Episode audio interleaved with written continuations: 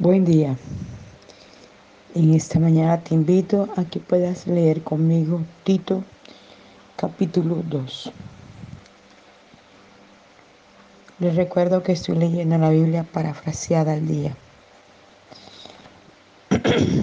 Pero tú conviértete en paladín de la pureza de vida que concuerda con el verdadero cristiano Enseña a los ancianos a ser sobrios, serios y prudentes, a conocer la verdad y hacerlo todo con amor y paciencia. Las ancianas deben ser calladas y respetables, no dadas a las habladurías ni a la bebida. Al contrario, deben vivir como cristianas ejemplares y ser maestras del bien. Han de enseñar a los jóvenes a amar a las a sus esposas e hijos, a ser prudentes y puras, a cuidar del hogar y a ser dulces y obedientes con sus esposos, para que nadie hable mal del cristiano por culpa de ellas. De igual manera, exhorta a los jóvenes a ser prudentes y a tomar la vida en serio. En esto tienes que dar ejemplo. Procuren que sus actos demuestren que aman la verdad y que se han entregado por completo a ella. Su conversación ha de ser tan sensata y lógica que el que discuta con ustedes se avergüence. A no encontrar en sus palabras nada que criticar. Insta a los esclavos a obedecer a sus amos y a tratar de complacerlos. Aconsejales que no sean respondones, que no roben demostrando así que son dignos de toda confianza. De esta manera serán ejemplo vivo y hermoso del fruto de las enseñanzas de nuestro Salvador y Dios. Que el Señor bendiga su palabra. Vemos este capítulo de Tito, un, un, un libro que no tiene muchos capítulos, una carta más bien, que solamente tiene tres tres capítulos. Y vemos en el capítulo 2 que él habla de una conversión. Y, y él habla aquí en específico en esta escritura, de pronto en tu Biblia lo dice un poquito diferente, pero tú conviértete en paladín de la pureza de vida que concuerda con el verdadero cristianismo. Tremendo esto. Un paladín es uno que entiendo que, que el que está allí junto al rey es uno que transmite al rey lo que necesita, lo que requiere. Entonces se conviértete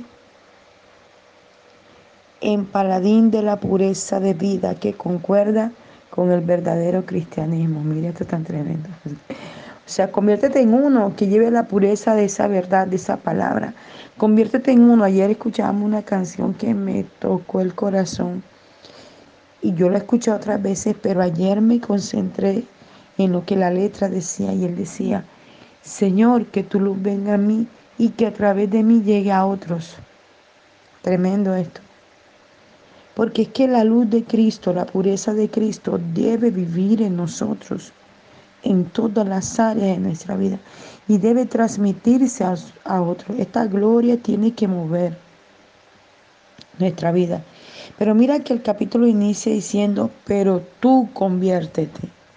Y nosotros a veces queremos convertir al marido, a los hijos, al compañero de trabajo, al jefe, al vecino, al amigo.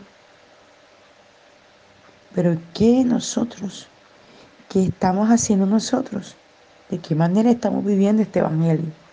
¿Será que sí estamos siendo testimonio al mundo, a la gente, a la familia, a los amigos y aún a los enemigos de este Cristo glorioso que habita en nosotros?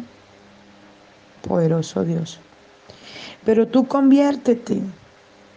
Y lo tremendo en mi Biblia está en mayúscula. Y yo he aprendido que cuando la gente escribe mayúsculas, hay algunas personas que Cuando me escriben en mayúscula en, en, el WhatsApp algo, acostumbran normalmente a escribir normal, en minúscula. Pero cuando afirma, eh, escriben en mayúscula es como afirmando, como diciendo y aún expresa su molestia al escribir en mayúscula. Tremendo esto. Entonces aquí dice, conviértete, pero tú conviértete. Nos tenemos que convertir de verdad al Señor cada día, dejar que Él transforme cada área de nuestra vida, nuestro temperamento, nuestras palabras, nuestras acciones, todo convertirlo al Señor. Porque hablamos de Cristo, hablamos de lo que Él hace en nosotros. Y de pronto nos estamos dando cuenta que el fruto que está dando no es el correcto. Tenemos que ser transformados, renovados, mudados a un nuevo hombre. Y eso es lo que decía esa canción ayer. Transfórmanos. O sea, múdanos a un nuevo hombre. Y sigue diciendo la palabra del Señor. Enseña a los ancianos a ser sobrios, serios y prudentes, a conocer la verdad y hacerlo todo con amor y paciencia. Esto quiere decir que Tito era joven y la instrucción que le estaba siendo dada a Tito era tremendo. Enseña. Y enseñar tiene una connotación tan profunda. Yo que soy licenciada en preescolar, se lo puedo decir. Enseñar no es algo muy fácil realmente. Porque pronto tú la puedes coger, la puedes tomar para ti, pero transmitirla a otro cuesta más dificultad. Hay gente que es sensible a ti con una mirada, tú le estás enseñando con una palabra, tú le estás enseñando con tus movimientos de tu cuerpo, tú le estás enseñando y ellos reciben el mensaje. Pero hay otras personas que no, tú le estás hablando, tú le estás diciendo. Yo le hablo a mi hija con los ojos, ya ella sabe. Y ella se me dice, ay, yo no entiendo a los mudos. ¿Por qué? Porque no, no, entiende el mensaje que le estoy transmitiendo, no está preparada, no está metida en el mismo rol que yo.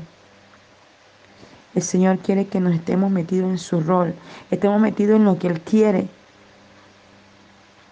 Eh, alguien, una autoridad que tenía, me decía, es que Dios, si tú ves la palabra, no entra en tantas explicaciones. Los seres humanos es lo que necesitamos, explicaciones. Haz esto, ah, pero ¿por qué? ¿Qué me lleva a tener que hacer o obedecer esa orden? ¿En qué me favorece? Y comienza la persona hasta que hace enojar a la otra persona no obedece en cuanto le dan la orden. Muchas veces le están una orden que no le corresponde sino a otra persona. Por poner un ejemplo, eh, ves y haz este oficio. Ah, pero es que a mí no me toca. A él le pagan para eso. Yo, ¿por qué lo tengo que hacer? Si es que ese oficio es de él. Ahora quieren que yo haga lo mío, de él. Y es que a mí no me alcanza el tiempo. Y comienza a hablar, a hablar a la persona que hace. Y el Señor quiere que seamos, seamos enseñado. En cada cosa de la vida, en cada situación que vivimos, somos enseñados. Enseñados. Y nosotros tenemos que ser maleables, moldeables, como la plastilina, así. Cuando la, la plastilina está en la mano, ella viene en barrita. Y tú la comienzas a mover entre tus dedos, a moverla y le das la figura que quieres. Tú se la pones a un niño en la mano y cuando vienes a ver el niño se ha cogido toda la plastilina y la ha envuelto todo y le ha hecho una bola. Después de que la plastilina venía organizadita en palitos en su caja y el niño la va cogiendo y tú, le dejas la caja, la mano, coge todas las plastilinas y las envuelve y las hace una sola bola. Las compacta. Entonces eso es lo que el Señor quiere, que seamos maleables, moldeables en la mano de Él, que nos dejemos dar la figura que Él quiere, que nos dejemos enseñar. Hay gente que no se deja enseñar y que no le gusta y pone su punto de vista, yo pienso esto y digo esto y es de esta manera y no deja que la presencia, que la gloria, que la palabra penetre y es tan tremendo a las dimensiones tan profundas que Dios nos quiere llevar y nosotros no nos dejamos. Y perdemos las bendiciones por esto, porque no nos dejamos enseñar, corregir, instruir. Entonces, la instrucción dada a Timoteo era, enseña a los ancianos a ser sobrio, serio y prudente. Tres características que me, entonces me dan a entender que no la tenía. Para que la instrucción le fuera dada a Tito, que enseñara estas tres cosas, era que estas personas no la tenían. Y podemos ser ancianos de edad o podemos ser, ancianos de conocimiento. En esta segunda parte me refiero a aquellos que han crecido en el Evangelio, que tienen mucho tiempo en el Evangelio, que tienen dones que sirven en la iglesia, pero que quizás no han sido maleables, moldeables. No hay esta característica, ser sobrios, ser serios. Hay gente que tiene años en el Evangelio y no son serios. Salen haciendo unas cosas que a veces lo entristecen a uno. ¿Verdad? Y prudentes. Esta es una característica tremenda que debemos tener, la prudencia. Vemos ciertas cosas y vamos hablando la prudencia. A veces Dios nos revela cosas o nos muestra cosas es para estar en el altar orando, no para ir a vociferarlo, a decirle a otros, mira la situación de este hermano, mira aquello, mira, no, es para orar. Y en el momento que Dios indique, Él te va a decir, habla, di lo que te dije que hablaras. Pero tenemos que ser y tener estas tres características, ser sobrio, ser serio y ser prudentes. Tremendo. ¿ah? Dice, a conocer que la verdad y hacerlo todo con amor y paciencia. Wow. Impresionante.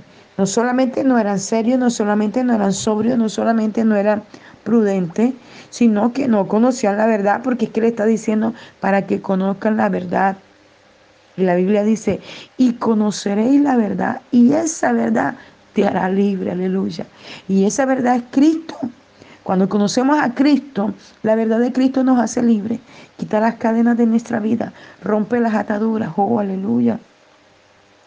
Va nuestra mente y nos eh, desmaraña, nos tumba todos esos conceptos, toda esa religiosidad que hay en nuestra, nuestra cabeza, nuestro cerebro Todas esas cosas que a Dios no le agrada, la palabra viene a derribarnos eso.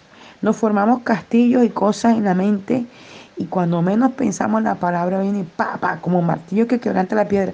Porque ¿qué es eso la palabra? Un martillo que viene a destruir lo que está en nosotros, que viene a quebrantar lo que a Dios no le agrada, que viene a sacar aquello que a Dios no le sirve. Eso es lo que viene a hacer el Señor en nosotros. Y Él quiere que nos dejemos hacer, porque lo que quiere es lo mejor para nuestra vida.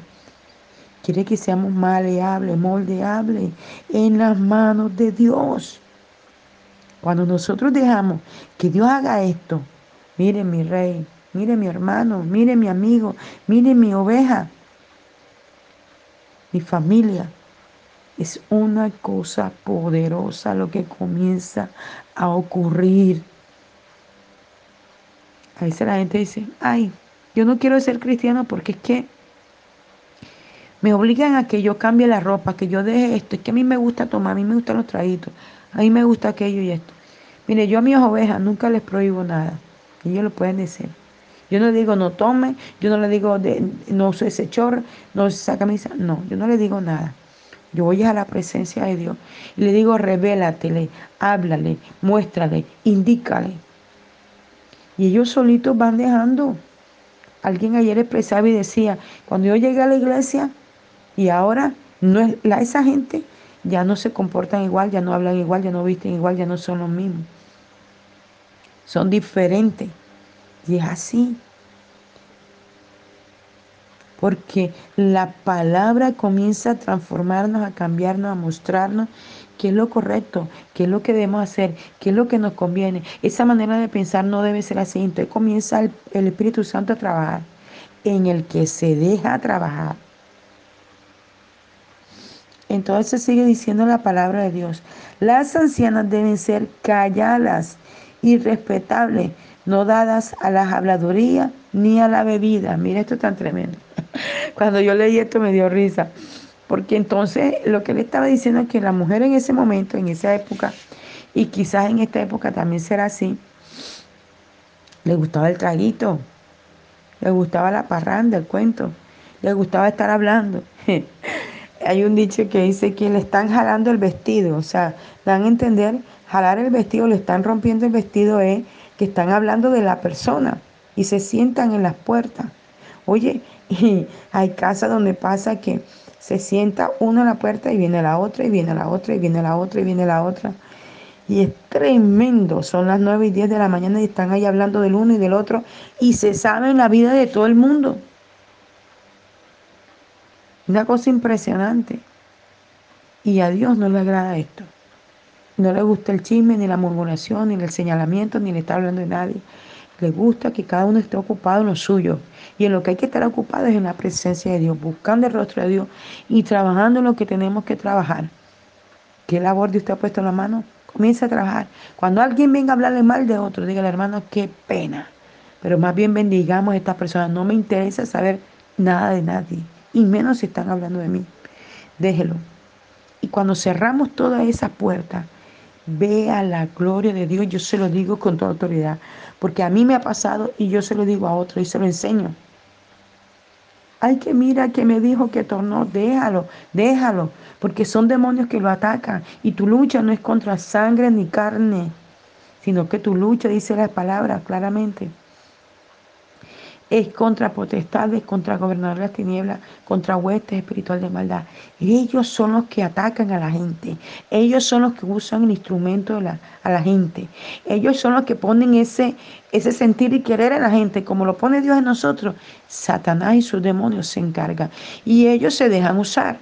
Entonces nosotros qué tenemos que hacer, sabiendo que tenemos el poder, la gloria, la majestad, la presencia de Dios, tenemos que atar esos espíritus inmundos que tienen controlada a esa gente y que la palabra de Dios pueda hacerles libre a ellos para que vengan al mismo estado en que estamos nosotros ahora, de libertad, de sanidad, de liberación, de restauración. Eso es lo que tenemos que hacer. Y sigue diciendo la palabra del Señor. Al contrario, deben vivir como cristianas ejemplares y ser maestras del bien. Mira esto. Está hablando en plural ser maestras del bien. O sea que todos podemos enseñar, no solamente aquel que es maestro y que, y que es licenciado y que tiene un título de una universidad, todo con nuestro comportamiento, actitudes, palabras, enseñamos. Y eso es lo que tenemos que hacer, cambiar de actitud, dejarnos enseñar. Es que no nos dejamos enseñar.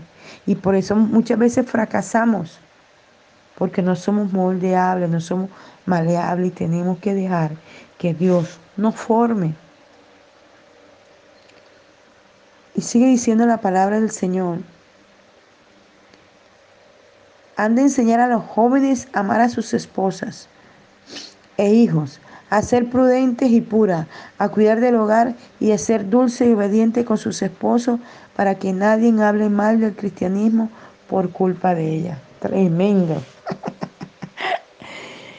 La anciana tiene que enseñar a los hijos, a todos, a tener un buen comportamiento para que a través de ese comportamiento sean luz, sean ejemplo en el cristianismo. Que la gloria y la manifestación del Todopoderoso se den en cada esfera de su vida, en cada área de su vida, en cada sitio donde va. La gente pueda decir, oye, mira esa persona, tiene buenos, eh, tiene un buen comportamiento, tiene buenos modales, es educada, pero porque hay un principio. Mire, tengo una mamá que se está pendiente de todo. A mí a veces me da risa. De todo está pendiente. De la gente de la iglesia, de aquí en mi casa, de mis hijas, de mis nietos, de la vecina, de todo están pendientes.